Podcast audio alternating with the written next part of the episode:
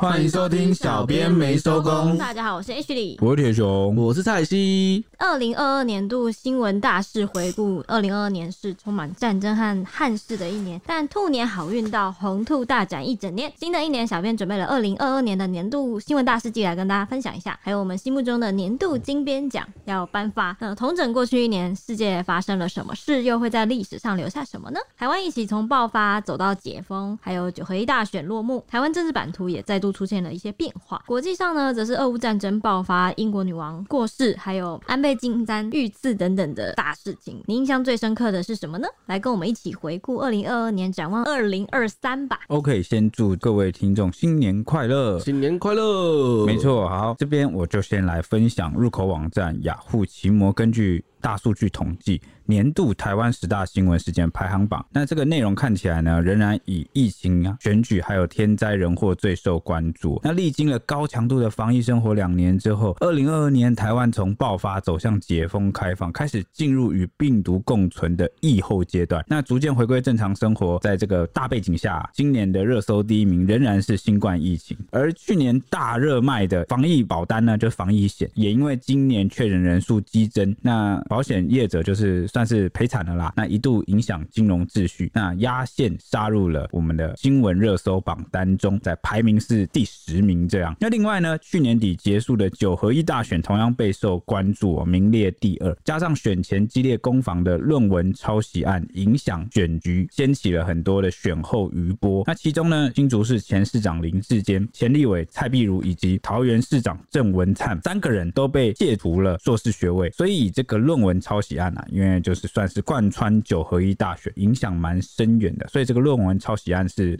位居第九名。那至于去年谈了很久的震惊社会的柬埔寨诈骗案啊，就是有什么呃。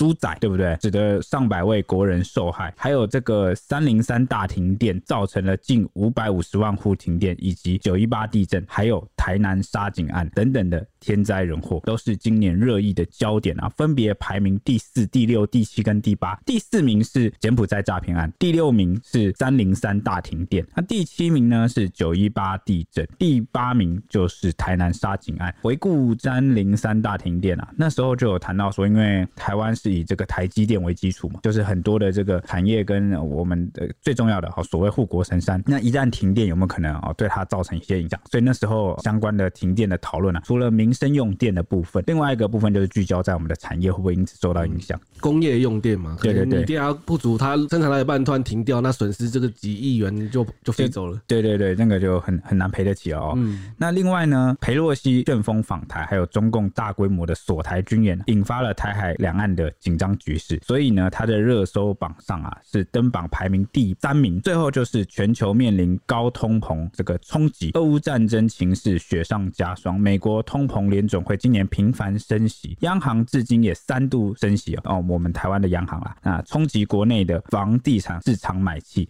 也影响了民生物价节节高升，排名的部分是排在第五名，所以俄乌战争竟然才第五名，因为不是直接发生在我们这里啊，好、哦，但是离我们确实不远，那它带来的这个周边亚洲的情势的这个影响啊，其实蛮深远的，所以我们这一次哈，刚刚整个讲下来，我们重新把这个一到十名列出来，我从第十名开始讲，第十名就是防疫保单之乱，第九名就是论文案啊，论文门延烧，第八名就是台南沙井案，第七名就是台东九一八地震。第六名是三零三大停电，第五名是全球通膨，央行三度升息冲击房市，第四名是柬埔寨打工诈骗，第三名是裴洛西旋风访台，第二名就是九合一大选，而且蓝营大胜，总统蔡英文他辞去民进党主席，以及最后就是第一名，台湾正式与病毒共存，从疫情爆发走向解封。谈到这边，这样一整年看下来。好像不可思议，想想好像有些事情体感起来过蛮久了，没想到居然是发生在同一年。对，就是、嗯、什么东西，例如像俄乌战争，我觉得好像已经很久很久了。嗯，因为经常在报的关系，会觉得哇，这件事情怎么还在打，还在打？结果哇，其实今年才开始打，这种感觉还没打满一年、嗯。对，其实还没打满一年，因为我记得没错的话，他是二月才开始打的，所以基本上就要到今年的二月，他才是正式满一年这样子。那我也要讲一下让我觉得很久的事情，就是呢，疫情啊，我记得我去年一月的时候才在写这个桃园呐群聚爆发。对。群聚感染，Delta 群聚感染。那时候移工的宿舍啊，还有一些工厂，他们那个通铺，那那时候大家就很紧张，因为那时候台湾还没进入共存，所以突然就有爆发这个五十人、六十人，甚至一百人啊，要被隔离啊，要干嘛？大家就很紧张。在我感觉体感上，觉得好像进入共存蛮久了，结果没想到呢，哦，现在几个月的时间呐，其实。对，哎，一年居然一年前的现在才还没共存哦，才共共存好像今年的今年才开始，对啊，对啊，大概半年不到吧，嗯，应该左右的。对对，哇，没想到。怎么感觉很久了，对啊，而且也觉得这个防疫保单好像赔很久了，结果 没想到这个才半年，哎，真的是亏死，好像那时候连带那个台股有没有那个很多金融股。啊，就连带受到影响，富邦嘛，嗯、那就是跌的蛮严重的，我也是受害者。OK，所以果然很多这个现实生活发生的新闻时事，其实跟我们的生活息息相关。嗯，哎、欸，我跟你讲，其实俄乌战争是发生在二月二十四号，二月发生，至今也是对，对不到一年。我对于今年的感觉就是这样回顾起来，因为为了整理一个大事迹，然后我就看起来越看越觉得，我原本以为是我的错觉，就是以为因为台股今年就是有一些蛮大的哦，这个我要我要讲一下，嗯，因为一年前的这时候，台湾其实那时候台湾处于一个疫情的防疫的蜜月期，对，因为那时候我记得全台的气氛是很欢欣鼓舞的，为什么呢？因为我们的这个前卫副部长啊陈时中他担任指挥官的时候，上半场走得非常好，就是世界在爆发疫情的时候，其实我们是没有受到干扰的，然后台湾是岁月静好，对，而且呢，甚至这个阿中部长他那时候居然就是有空可以抽身到这个台南或是哪些地方去宣传，我记得那时候有这个旅游。肯定到宣传防疫那个防疫新生活，对对对对对。对，因为那时候几乎各地都没有没有什么疫情嘛，所以那时候很多那个台湾人就觉得疫情后的这个经济要恢复了，那就防疫新生活来了。那时候台股就一路冲啊，冲到万八，那冲到万八呢，甚至觉得可以破两万，破两万，很多人在讲。那那时候是股市一片大好，好好连续好久都在涨啊。结果真正的这个高点就是落在记得是一月一月的时候创下万八，那接下来就迎来了这个呃疫情的下半场，对对。对，就是准备要进入下半场啊，那这是一个转折点。对，那就有很多朋友在那之前的两三个月，看他哇，一直涨，一直涨，那很多人就一直买，一直买，一直买啊，就股股票买蛮多了。那时候就是准备进入下半场的时候，疫情要进入下半场的时候，台股开始下来，那就是哀鸿遍野哦。那时候我记得印象蛮深刻的，许多人都被套牢在高峰期。对对对对对对对。所以我就是觉得看完，我原本以为是我的错觉，但后来才发现，做新闻这么久以来，我好像很少遇到台湾人这么关心财经类的议题。但是今年开始，我觉得网友非常关注一些 投资理财。你知道为什么吗？其实很多新鲜人啊，甚至很多不曾接触股票跟财经的人，其实是在那一阵子，就是台股一直涨的那一阵子入坑的。你知道为什么吗？因为那个时候气氛好像是发财很容易，你只要对，你只要跟着一起投，你就会赚钱。对，而且那时候准备年前嘛，然后就听到很多什么哦，长荣啊、海运啊、航海王啊，有没有？那然后就是赚很多钱，然后呢，股票一直往上跑，再加上那时候刚好通膨也要来了，嗯，差不多来了，那就会觉得好像把钱存在银行啊，或是放在手上，它就是在变相贬值嘛，就是打不过那个通膨，对，打不赢通膨，越来越低。那大家就说，你看我随便买个 ETF 哦，随便投投资个股票，哇，你看这个股息跟这个涨幅，涨幅就很夸张嘛。啊、所以那时候很多人就跟着哦亲朋好友一起进入了股票市场，那 结果 诶，欸、对啊，所以我就一直看到像台股的，然后就是一直很好，然后台积电的事情大家也很关注，对，所以那阵子财经新闻跑蛮好，对，财经新闻跑，然后大家都在，然后我们的很多一些网友推荐，PTT 乡民很爱教大家怎么投资理财，那个我也跑得超好，或者是一些什么呃房贷呀，或者是一些那种理财方面的文，我觉得好到有让我有点意外。什么 ETF 这样买，什么什么，你应该选哪些优质存股？对啊，或者什么 什么小资族每个月花多少钱？怎么怎么理财？或者是我觉得像是那个柬埔寨事件的时候，我也觉得大家很很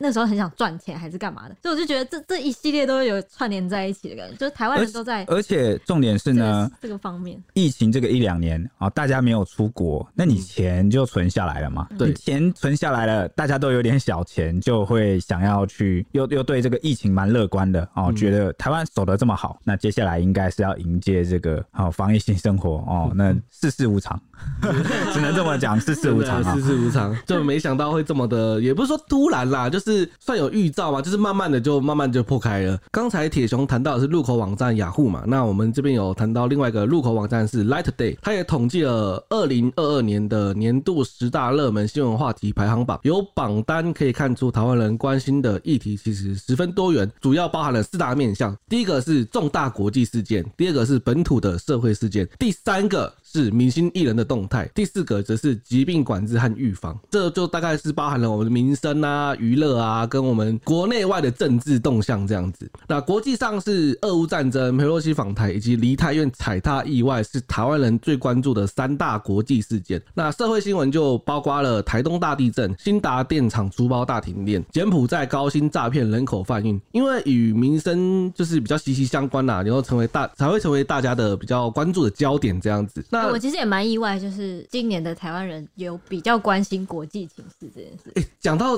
比较关心国际情势，我觉得是因为台湾人可能有共感，因为应该说俄乌战争有牵扯到我们，对不对？对，也不是说牵扯到呃，对，哎、欸，我跟你讲，一点牵扯到我们也是有，牵扯到我们是绝对有，因为我妹妹她在 SGS 上班嘛，反正她就实验室，她是在那个实验室里面，就是那些你知道滴滴试管什么，然后他们做实验，对他们很需要原料，然后他就说，他有一阵子就是俄乌战争刚开打的时候吧。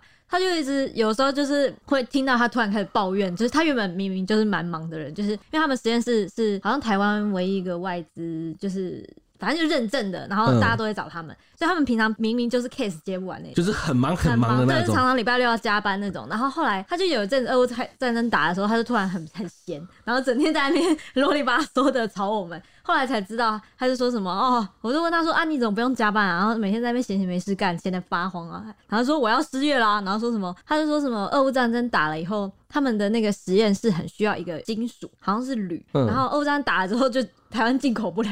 他就几乎他们都有点停薪，那放假留职停留职停薪，无薪假，无薪假，快失业了什么的。然后我想说，哇，俄乌战争的影响真的蛮大的。你可以，其实我有更直接的举例证明，可以影响到，有影响到我们生活。嗯，我举例好了，所有的原物料全部都涨价了。对啊。而且呢，那个呃，乌克兰原本是最大粮食出口。对，小小麦、玉米啊，对对对，那个原物料你一影响很多，呃，比如说呃，要做呃一些面粉啊、面包，很多原物料，或者是房地产，它比如说建筑业，它要盖，呃，连带影响到了整个亚洲各国，其实影响蛮严重的。对哦，所以看起来好像跟我们很远，但其实是蛮直接有相关的。对，而且大家这一年特别重视国际事件，是因为这几年来，我记得我们前阵子在节目上也说过，这几年来台湾在国际上的这个受瞩目的程度啊。能见度开始越来越大，就是不只是越来越大，嗯、我觉得是成一个非常夸张的。举例好了，大概从配角变成主角的感觉。对，因为我们在风口浪尖上，为什么会变成这样呢？关键节点。对，第一个就是我跟大家娓娓道来。第一个就是中美对抗升级，这是第一点。对，第二点就是台湾的台积电啊，作为全球供应链哦，是很重要的地位，所以让很多外资呢，还有各国都开始担心啊，台湾会不会台海会不会冲突？对，我觉得就是经济上哈，台积电的元素，还有国际政治上啊，中美角力，那我们处的位置又非常的啊，就是对，在这两个议题之下，也牵动了台湾跟各国的关系。比如说，在安倍首相遇刺之前呢，啊，他曾经喊出这个台湾有事，那就是日本有事，可能要跟我们进一步的呃升级这个关系，很多诸如此类的，就是连带的影响到。你看，讲完这句话不久，那安倍首相就遇刺了。那当然原因可能不不一定是在他讲出这句话，当然不对，当然不是，当然不是啦。我是说。时间点上啊，是刚好相隔是不久了。我的意思是说，台湾人会很关心安倍遇刺这件事，是不是就就是他前阵子不久才啊露面讲过类似的话，嗯、那结果马上他就遇刺了。那这个对很多人来说，其实印象是他不一定认得日本政坛的每每一个政治人物。但是安倍首相他他很多发言跟台湾有关嘛？对，好，很很挺台哦，所以大家会去注意到。嗯、那俄乌战争啊，大家关注除了刚刚我讲的那些可能直接影响生活的部分之外呢，变成是一个拿来检视美国如何怎么对盟友，对对，怎么比如说呃，他在这个欧美的盟友、北约的盟友们啊，以及呢，他会不会动摇？如果他要军援乌克兰的话，会动摇他重返亚太的一些战略部署？对，因为毕竟位置差蛮远的。对，而且你比如说你要援助的一些军员呢，它可能是会有一个排挤的效应。对比如说呢，原本要交付给我们的一些武器啊，那就是因为优先拿去援助乌克兰，好，所以就有一些订单上的延误，这是有很多影响。所以我觉得，呃，今年台湾人会特别去关注国际新闻，是绝对是有道理的哈，就是因为大家都感受到了，确实跟我们息息相关。我觉得比较有趣的一点是，现在蔡西分享的是 Line Today 的年度新闻榜，那我刚刚分享的是雅虎啊 Y 虎，可以感觉到 Y 虎这边好像比较重视民生，我觉得应该说是本土政治嗯的部分比较多。反观这个 Line Today 这边是比较偏娱乐。跟国际一点，对，好，那这个雅虎是比较本土跟政治一点。一个是搜寻网站啊，Line 应该算是大家在用的社群通联网站。对，所以一个是搜寻引擎呢，一个是社群，社群比较多就是讨论，讨论，嗯，对，讨论就是大家呃口中比较热议的好话题。搜寻那看来就是大家比较想知道，可能国内发生什么 事情，想了解是发生什么事。OK，那就拜托蔡西来帮我们分享一下这个前十名，从第十名开始是谁？好，我们的第十名是猴痘首例境外移入。猴痘首例是我觉得是继那个新冠肺炎算是世界比较大的传染病。对对对。那猴痘在我们这边好像比较少发生。对，在那个欧美那边比较严重一点。而且他们很离奇的是，他们的发生的有点无迹可寻。就是之前看新闻的时候，他们好像是德国还是意大利神秘的疾病，对，就是他们明明就是离很远，但是他们就会就是没有接触，也没有可能跟基因还有气候环境都有关系，就离很远他就发作了。所以他们他们比较流行哦。嗯，第九名就是台湾疫情就是逐步解封啦，我们的规范也是慢慢的调整，慢慢的变得比较宽松。从原本你出门一定要戴口罩啊，到现在我们现在在室外已经都不用戴口罩了。像蔡西，他就是常常出个门，他来公司有时候就会忘了戴口罩。因为他的他的路上就是他骑车可以不用戴口罩啊，然后反正他就会一路哎哎、欸欸，我今天怎么没戴口罩？我刚刚有戴口罩吗？什么之类的。我就在哎，现在我的口罩在哪里？对啊，大家不要学我，拜托。你从第一次骑车这件事情上就不能学你啦。没有啦，骑车我觉得骑车风险比较小啦。你第一次骑车是几岁？你说第一次骑车吗？对，不能讲。尬配音那多少岁？违法了。对啊，这个不要啦，不要不要不要。好，这样。嗯，大家不要学你，然后呢？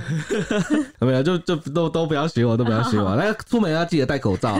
那个室内室内还是要戴，虽然现在室外解封了，室内还是要戴了。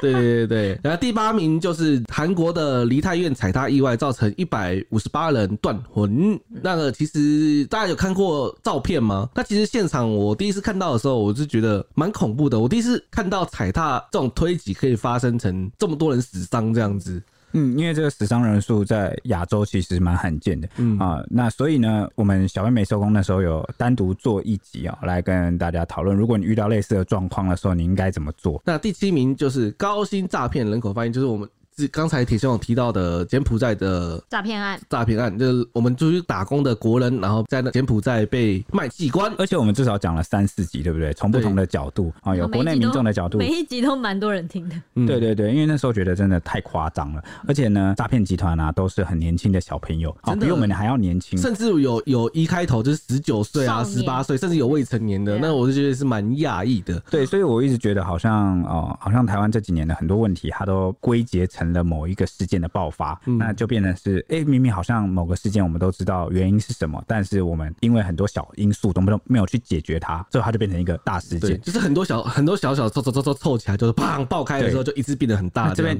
这边觉得很难过，有点悲观的，就是我觉得这些小因素都没有解决，然后所以呢，促成了某个程度上啊，促成了九合一大选的时候啊，民众对民生议题啊极度不满的一个，然后用选票的一个反扑啊。我有时候觉得，真的真的真的。台湾人已经不太一样啊，因为我之前我们之前不是谈到政治的这个题啊，或是节目上，我们都会说希望大家我们的颜色的那个色彩啊，不要那么浓厚，我们就是不分蓝绿，不分蓝绿，对不对？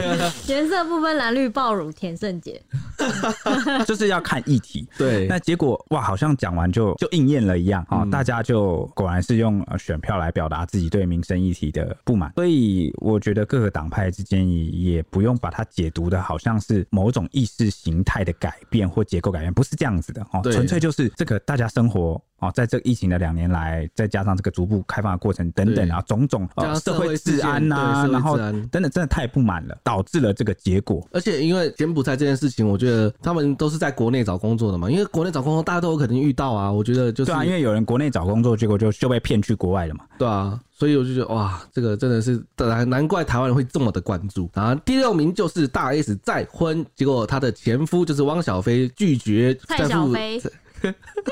汪小菲、哦、不是蔡小菲，对，汪小菲拒绝再付生活费，就是电费啊，然后就隔两双方都隔岸开枪。没错，我们也做了好几集，好几集，那时候一度三部曲还不够啊，对，一度有点害怕了，怕，好，因为每次我们刚录完一集，马上新进度又跑出来了，害我们有点阴影啊。对，但是台湾去年这个演艺界，我觉得最大的事情应该就是这件事，应该是大件事，就是再婚具俊业，嗯，然后呢，而且还隔二十年，哇，我这这个我觉得这超，如果把它拍成偶像剧，我觉得是蛮浪蛮浪漫的。偶像剧都不敢这样写。对啊，大 S 本身就是就是我们台湾人啊，年轻时候偶像剧的一个代表。你去看流星雨。对，那结果呢，他自己本人啊，在自己现实生活的人生中也上演了好，犹如偶像剧般的浪漫情节。真的啊，难怪大家会觉得哇，非常关注。那又已经红到成为一个很大的梗了。对，二十年手机号码不能换这件事。然后呢，再加上这个前夫汪小菲家也有极具的戏剧性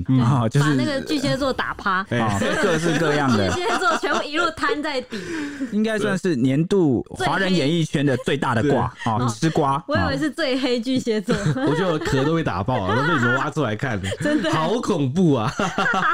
我以为大的事件中最惨的是那个所有的巨蟹座们。对啊，我就觉得我就觉得莫名其妙哇！我上班奇怪，哎，那个那个蔡西蔡西蔡西，你你会不会突然生气啊？突然骂人？等等等等，你是不是误会了？你们是不是误会了些什么？不会误会什么？你看，你看这个人就幸灾乐祸，太可恶了。还好不是摩羯座下。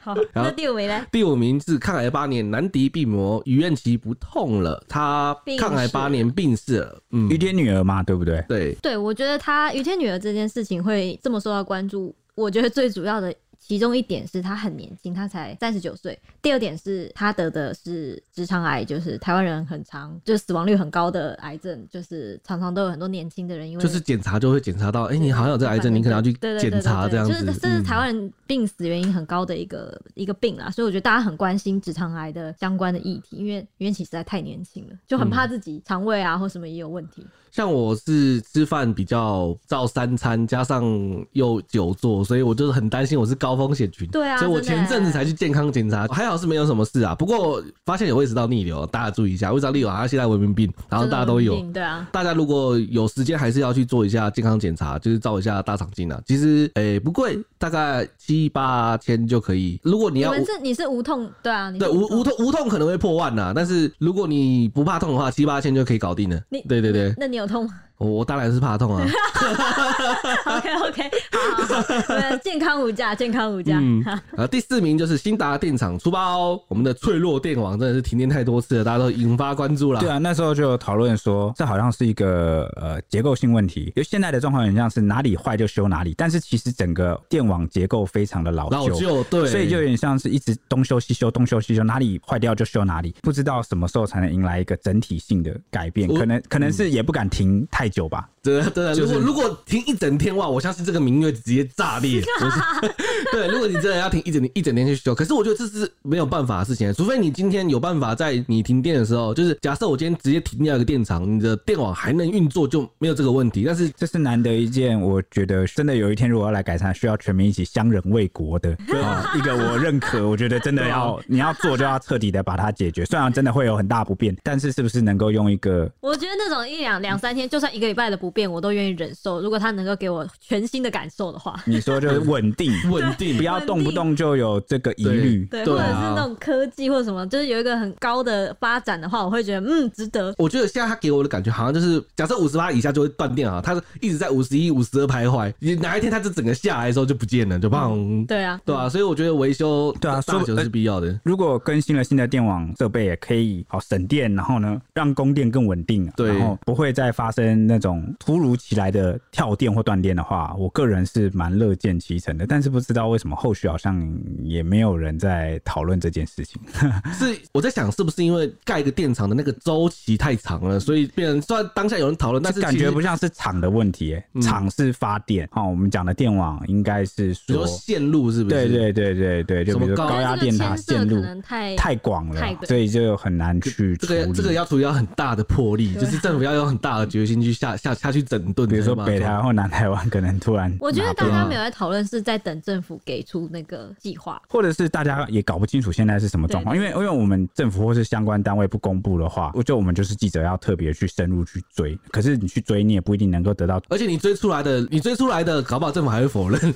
说你这个不对，那 他政府如果说不对，你也不能说他，因为我们毕竟不是这个电力设备的专业。对对对对对，所以就只能就是要看政府什么时候给出一个答案了。嗯，然后第三名就是裴洛西的旋风式访台，就挑动了两岸的敏感神经呢。这个裴洛西他访台的时候，我记得那时候我有在写新闻，我在看他的飞机，哇，那时候真是十万破十万人在一起在那个航空网站上一起关注他。哦，他的飞机现在到哪里？哦，飞到哪里？要转来台湾了吗？要来了吗？要来了吗？哇，非常非常多人在关注。那个关关键转弯。没错，不过他访台的当下哦，那时候两岸的真的是吵翻天了。那个微博哇，我真的是有点非常恐怖啊！没 有没有，也不是非常恐怖，你就我们就讲个实际的好了。那个时候微博上面所有人都在打赌说，裴洛西的这个座机只是做个秀，就是飞越台湾或飞到很接近台湾的地方，但不会降落，或者是呢，就是只是座机降落，然后人不会下来，然后就飞走了。嗯，然后呢，大家都在打赌说他敢降落，我们马上飞弹就打过去啊！那时候很多战狼啊，《环球时报》前总编辑胡锡进啊，那些。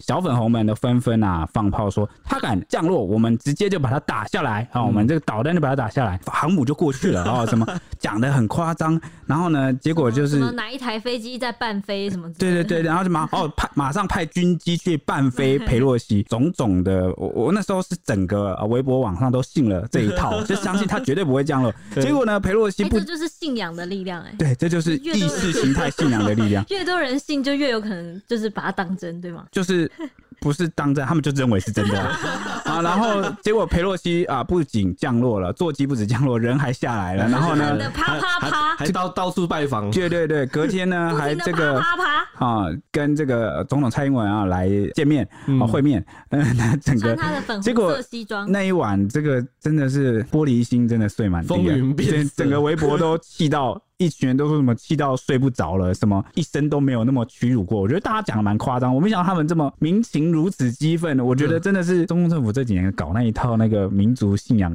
的那个煽煽动起来的这个，就是太夸张了，被啪啪啪了。那那时候我们就那时候处理新闻很忙，然后我们一边也在观察这个微博的反应，然后我们就那一晚还蛮欢乐，我就觉得在干嘛？这群人在干嘛？对，但是我觉得还是蛮多人蛮理智的，就是只是理智的还是。有啦，但是理智的不会上来泼那些小粉红冷水，大概是这种感觉。对，嗯，那第二名是台东的连日强震，让我们的桥啊、屋啊都损毁的蛮严重的。哦，那时候照片流出来就是断桥嘛，对，就是各种的断桥，惊心动魄啊。对，我印象最深刻的是花莲玉里有一个超商倒掉压垮了，然后有人被哦，对对对对对，当场活埋。那个超商垮下来，然后里面那时候还刚好有一对母女在购物，对对对，我记得有跑出来还是被埋住？有被埋，我记得是被埋住，可是还好有救出来。哦，对，后来救出来是有保住性命啊，我是觉得哇，幸好救援及时哎，不然真的是。我记得那个妈妈是戴着安全帽走进去，就是戴着安全帽，对，所以他们两个母女都有幸运。获救这样，嗯。我记得店员有跑出来了，店员跑出来的时候，那时候他真的是非常惊慌。那个照那个影片，我记得有拍到，对对对对对，他那个我觉得他真的是吓坏了。接下来是第一名是俄乌开战，全球遭殃，我们的通膨严重重创全国经济啊。我觉得这样看起来，就是我刚刚觉得，我刚刚不是觉得说台湾人开始关注国际新闻嘛？我其实自己是觉得，我自己重整下来是觉得，从裴洛西访台之后，是一个很关键的转折点。台湾人开始比较会关注一些台美啊、什么中美啊，或者是两岸之间的。就算不是两岸之间，就是可能是中国的白纸运动或什么的，我觉得我们都特别的关注了。而且重点是这一年来发生的国际事件都非常的具有某个程度上很有张力跟戏剧性。哦，为什么说戏剧性呢？而且我觉得会有历史的定位。我觉得到这，就是感觉自己正在我们正在站在这个历史的风口浪尖上，见证历史的也。为什么那么说呢？那我们说这个戏剧性在哪？我跟大家举个简单的例子啊，泽伦斯基。哇，这个一定要讲。为什么呢？因为他原本是喜剧演员嘛。那后来。呢？你所谓的转戏剧性在这儿？对，那那时候俄乌刚开战的时候，很多人都预言，也不是预言啊，而且猜测跟质疑说，泽伦斯基呢，他一定会落跑，会逃亡，而且会投降。然后，因为那时候不久前才刚发生这个阿富汗呐、啊，这个美军在那边啊扶植那些呃部队这么多年，失败了，对，对对对对，就是帮助那边的政府，结果马上开战 就一撤退，兵败如山倒，真的蛮夸张。然后那时候拜登的美国的威信啊也被挑战，结果泽伦斯基，我不知道，很多人有一些刻板印象，可能觉得他前一份工作是喜剧演员，那对。看起来也可能会跟这个阿富汗一样，他面对的是全球第二号称啦，第二大军事对。体，而且是陆军 片，陆军，因为他。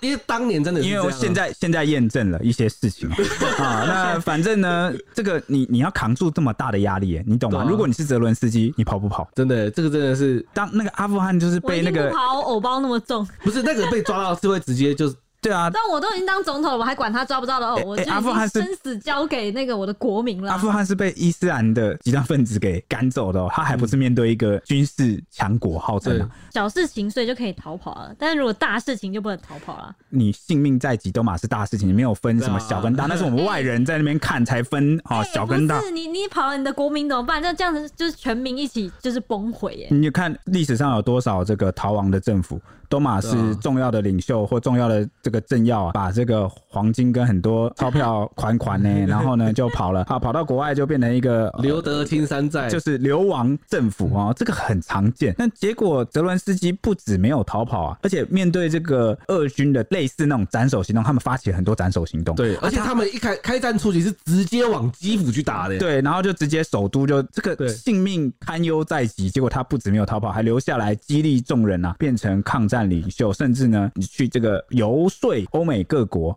提供军援，而且他他完全不是那种。就是卑躬屈膝的角色哦，你看很多人去求人家都是低声下气，他不是，他不卑不吭啊。然后呢，到很多国家去结合那个呃当地那个国家它的历史啊文化，然后那个定位就说哦，陈述那个厉害啊。当年在二战的时候，你们作为什么样的角色？那现在哦，轮到你们站出来，因为我们挡在最前面，为你们就是抵挡。对，那捍卫民主自由，真的，他很很会啦。所以诶，我觉得这个就蛮有戏剧性的。他还有戏剧性的是什么？我们也讲过一集中国国家领导人。习近平上演的那个二十大，中共二十大那个 真的类类似宫斗跟政变的那一幕啊，就是把那个胡锦涛前主席胡锦涛架走，我就哇，那个对啊，我们也是觉得哈，前领导人会被这样对待，我真的是想都没有想过。对啊，然后普丁也是一个哦，戏剧性也超强，真的耶，戏剧张力超强，就是一直啪啪啪被打脸呢，然后呢，最后这个俄罗斯的这个男丁还要被抓去这个服役，然后上演一个大逃亡，各式各样的，就我想都没想过。如果真的发生在现实的事情，就真的都发生。对，就以前的国际事件，感觉离我们很远，好像就只是某个政治人物跟某个政治人物，还有某个国家跟某个国家，好像有点嫌隙，然后气氛不太好，吵个架，好像哦，国际新闻就这样。哦，谁又研发了什么武器？对啊，那是非什么又成功了？啊，大概就是那种感觉。结果，哎、欸，这个我觉得是不是因为开战的关系，所以什么事情都是真的？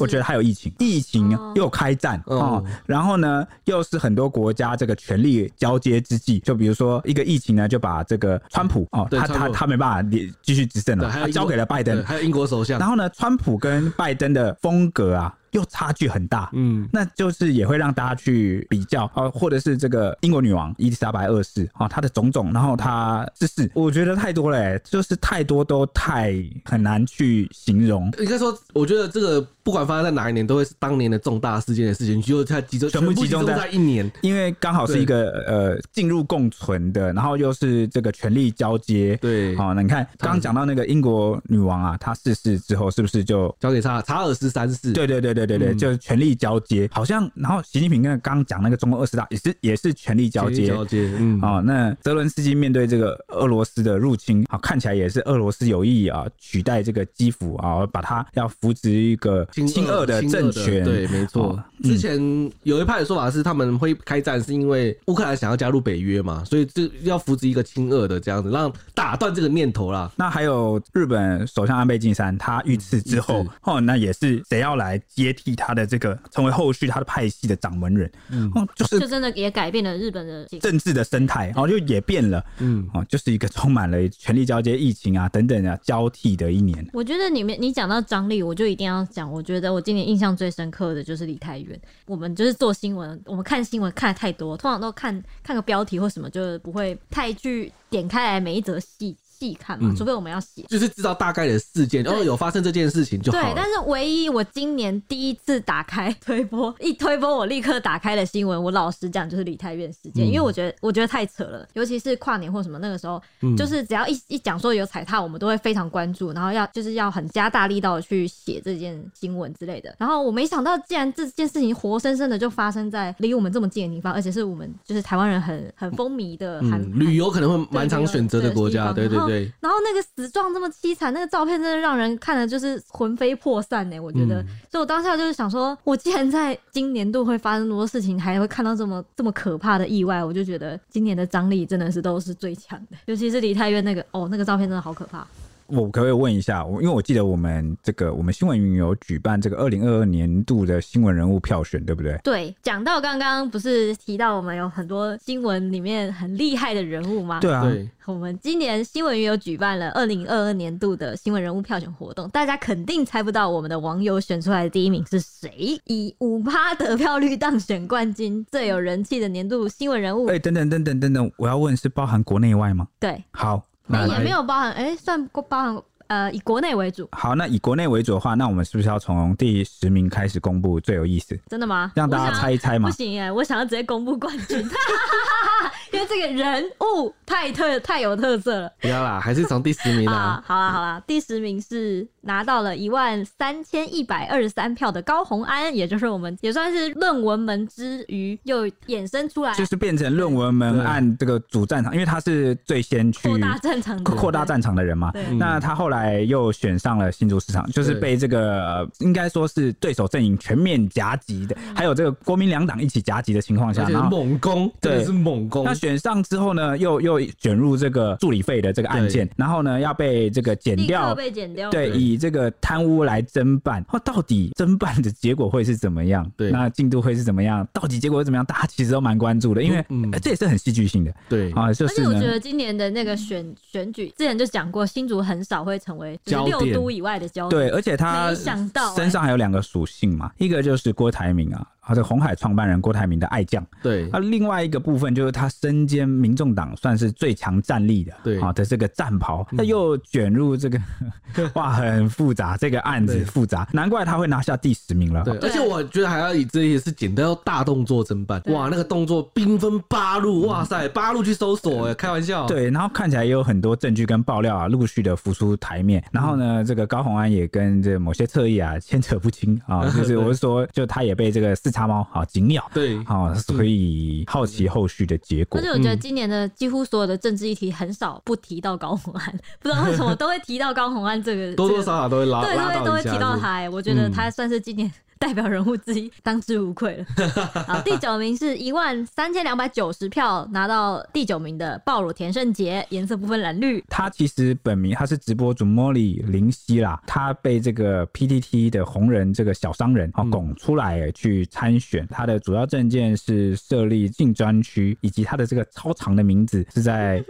呃，影射某一起啊南投的社会事件，对对对对，不行再讲了，再讲就很危险了。对对对，哦，那是他当选了。那为什么他可以当选呢？我觉得让大家最惊艳、最关键的最后一笔就是呢，在证件发表会的时候，他口齿清晰的发表他的证件，很有条理，条理逻辑清楚，嗯，那就让很多人很意外，说啊，原来他不是啊半桶水，好像有点料，是真的有打算要选上要做事的这种。对对对对对，那结果大家真的就给他机会了啊。嗯。那后来他也，我觉得他也是人气蛮旺，因为真的是不分蓝绿都去有跟他合影啊，或是有跟他交流。第八名是拿到一万三千八百四十五票的阿汉，就是那个酱肉的那个爆米花命理师，那个酱肉的那个阿汉。然后第七名是一万四千八百五十四票的蒋万安台北市长，还有第六名是一万五千三百二十票的大 S，大 S 才第六名，我的天，你就知道第一名有多厉害了呢。好，第五名是橘色恶魔，来自日本的橘色恶魔也拿到了一万六千两百七十五票，还有第四名的 NBA 的魔兽霍华德，他拿到了一万七千三百七十四票。第三名来了，就是裴洛西啦，他拿到了一万七千九百八十四票。然后第二名就是张忠谋，他拿到了一万九千三百二十二票。那第一名是谁呢？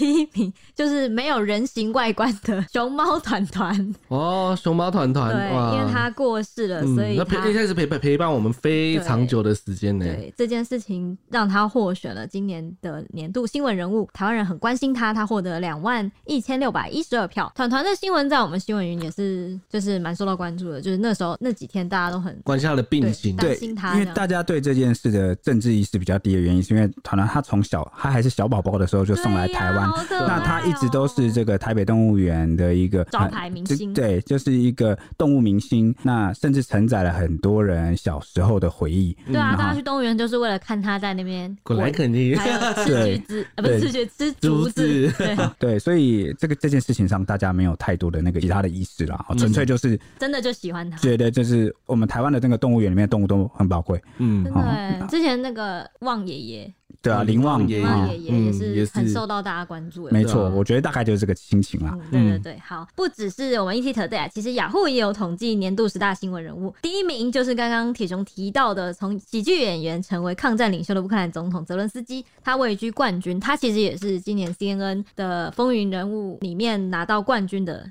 也是他。接下来就是第二名是伊丽莎白二世，就是英国女王。她会成为新闻人物，是因为伊丽莎白女王二世她统治了英国七十年，她是享年九十六岁，是史上任期最长的英国君主，见证过二战，还有文化大革命，还有人类首次登陆月球，还有九一一恐攻，你就知道她在任多久，接近一个世纪了吧而？且大家有点不习惯啊，英国居然不是女王了。对，接对，下来我我是男我生。我我现在提到英国还是哎英英国女王哎没有英国国王，对，连我以前看的这个香港的港片啊、港剧啊、警匪片啊，那个都是香港女王的那个肖像，有没有？对，突然间有点不太习惯了哦。嗯，嗯，哎、那个时候看到的应该也是伊丽莎白，就是她就是她，就是她没错对对对对，好，第三名是裴洛西啦，裴洛西真的是都在各个榜单上的前几名哎、嗯，好，接下来是第四名是陈时中，成也疫情，败也疫情的陈时中，结果他最后无缘成为台北市的市长。第五名就是普丁，他开战乌克兰重启修宪，有可能大家认为有可能会成为现代沙皇。那看起来现在是，啊呃话话不说太早啊，我们就先看下去。继续看下去 对他是第五名。好，第六名是习近平，因为他三度连任，大权在握。自中共二十大之后，也是他等于有点算是宣告他掌权，全面掌权了吧？对，是对，对对对，第七名是拜登，他在集中选举之后照亮了连任之路。第八名是马斯克，就是世界首富，因为他进军了推特啊，而且他最近的那个言论真的是每一次都让人让世界有点我有点跟不上，当世界首富就是这种感觉啊，讲话都备受关注，我讲什么都会被被拿来当成新闻。好，嗯第九名是安倍晋三，就是台湾有事，就是日本有事的这一位首相，对有台的日本首相，他遇刺的这件事情。好，第十名就是高虹安啦，同样也是因为选举引发讨论的政治人物高虹安。而且也是首位的女性新竹市长，。对对对对对。然后我想要再跟大家介绍一下，刚刚的是台湾这边的入口网站跟社群网站的十大新闻嘛。其实亚洲新闻台跟路透社也有整理亚洲面向的今年的十大国际新闻回顾。第一名也是俄罗斯入侵乌克兰，第二名则是日本前首相安倍晋三遇刺的事情，第三名是佩洛西访台。第四名也是伊丽莎白女王去世，还有第五名是伊朗的库德族女性艾米尼之死。这个我们一度有讨论过要不要讲这一题。但是台湾人真的普遍比较不关心伊朗，因为伊朗真的离我们比较远。那它的国内的动荡跟一些示威抗议，大家可能也对这个国家不是那么熟悉，然后它的历史文化还有跟我们的交流确实比较少一点。影响可能也比较小。可是呢，这个在国际上是一个大家一直在关注的大事，因为伊朗它一直是个很保守的国家，而且很多年了。那这一次的呃示威规模啊跟抗议规模是呃前所未有，嗯。哦，真的前所未有，我觉得它的抗议规模等级可以跟那个白纸运动媲美了，我觉得。不止吧，不止可能更就超越。可。能更超越，都直接上街，应该这样讲好了，中国的白纸运动啊，它的象征性意义啊，比较大，启蒙性意义更大，嗯啊、是比较大的。那伊朗的这边是实质它的对它的实质规模的这个呃，我我觉得意义又不太一样，所以两边关注的这个点可能也不太一样。因为伊朗那边可能是真的会动摇到它的呃统治的根本，这是实际的政权，我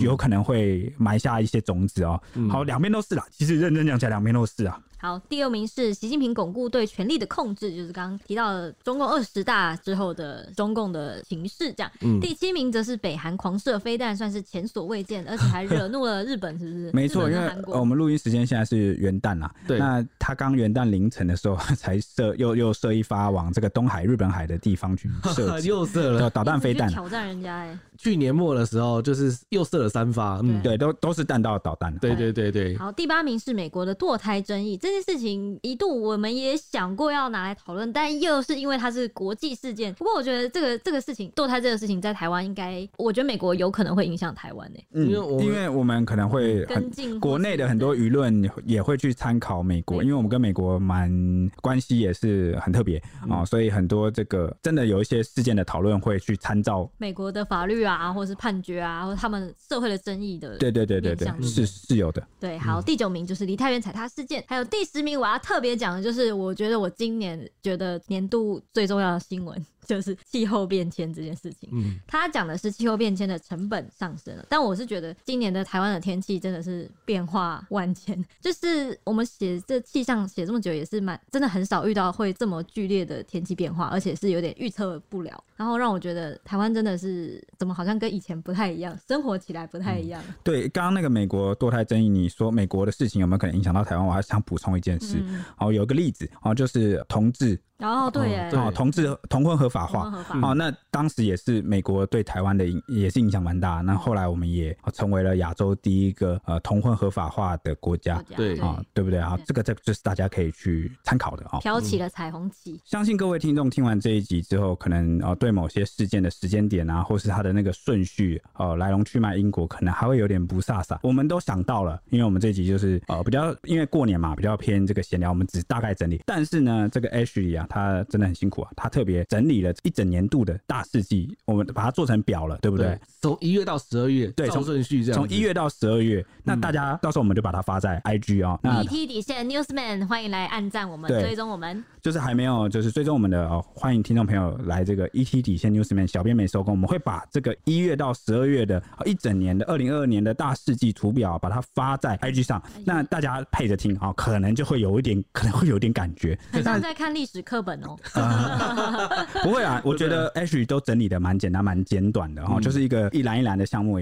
那本来预计这一集还要分享我们小编啊这一年来处理觉得最印象深刻、最震撼，或者是觉得最有趣、最无耻、最争议的 新闻。对好，但是呢，啊不小心聊着聊着，这一集都在分享哈格局很高的啊国际新闻。毕竟我们格局就蛮高的啊，对对吧？我们先把这个高格局的内容分享给各位正在聆听的高格局的粉丝们。那这个一起高，一起高。下一集也不是说不高格局哦，下下一集是我们比较私密的哈，个人的看法的一些做新闻的感想，我们再分享给大家吧。那我们就下一集见喽，拜拜。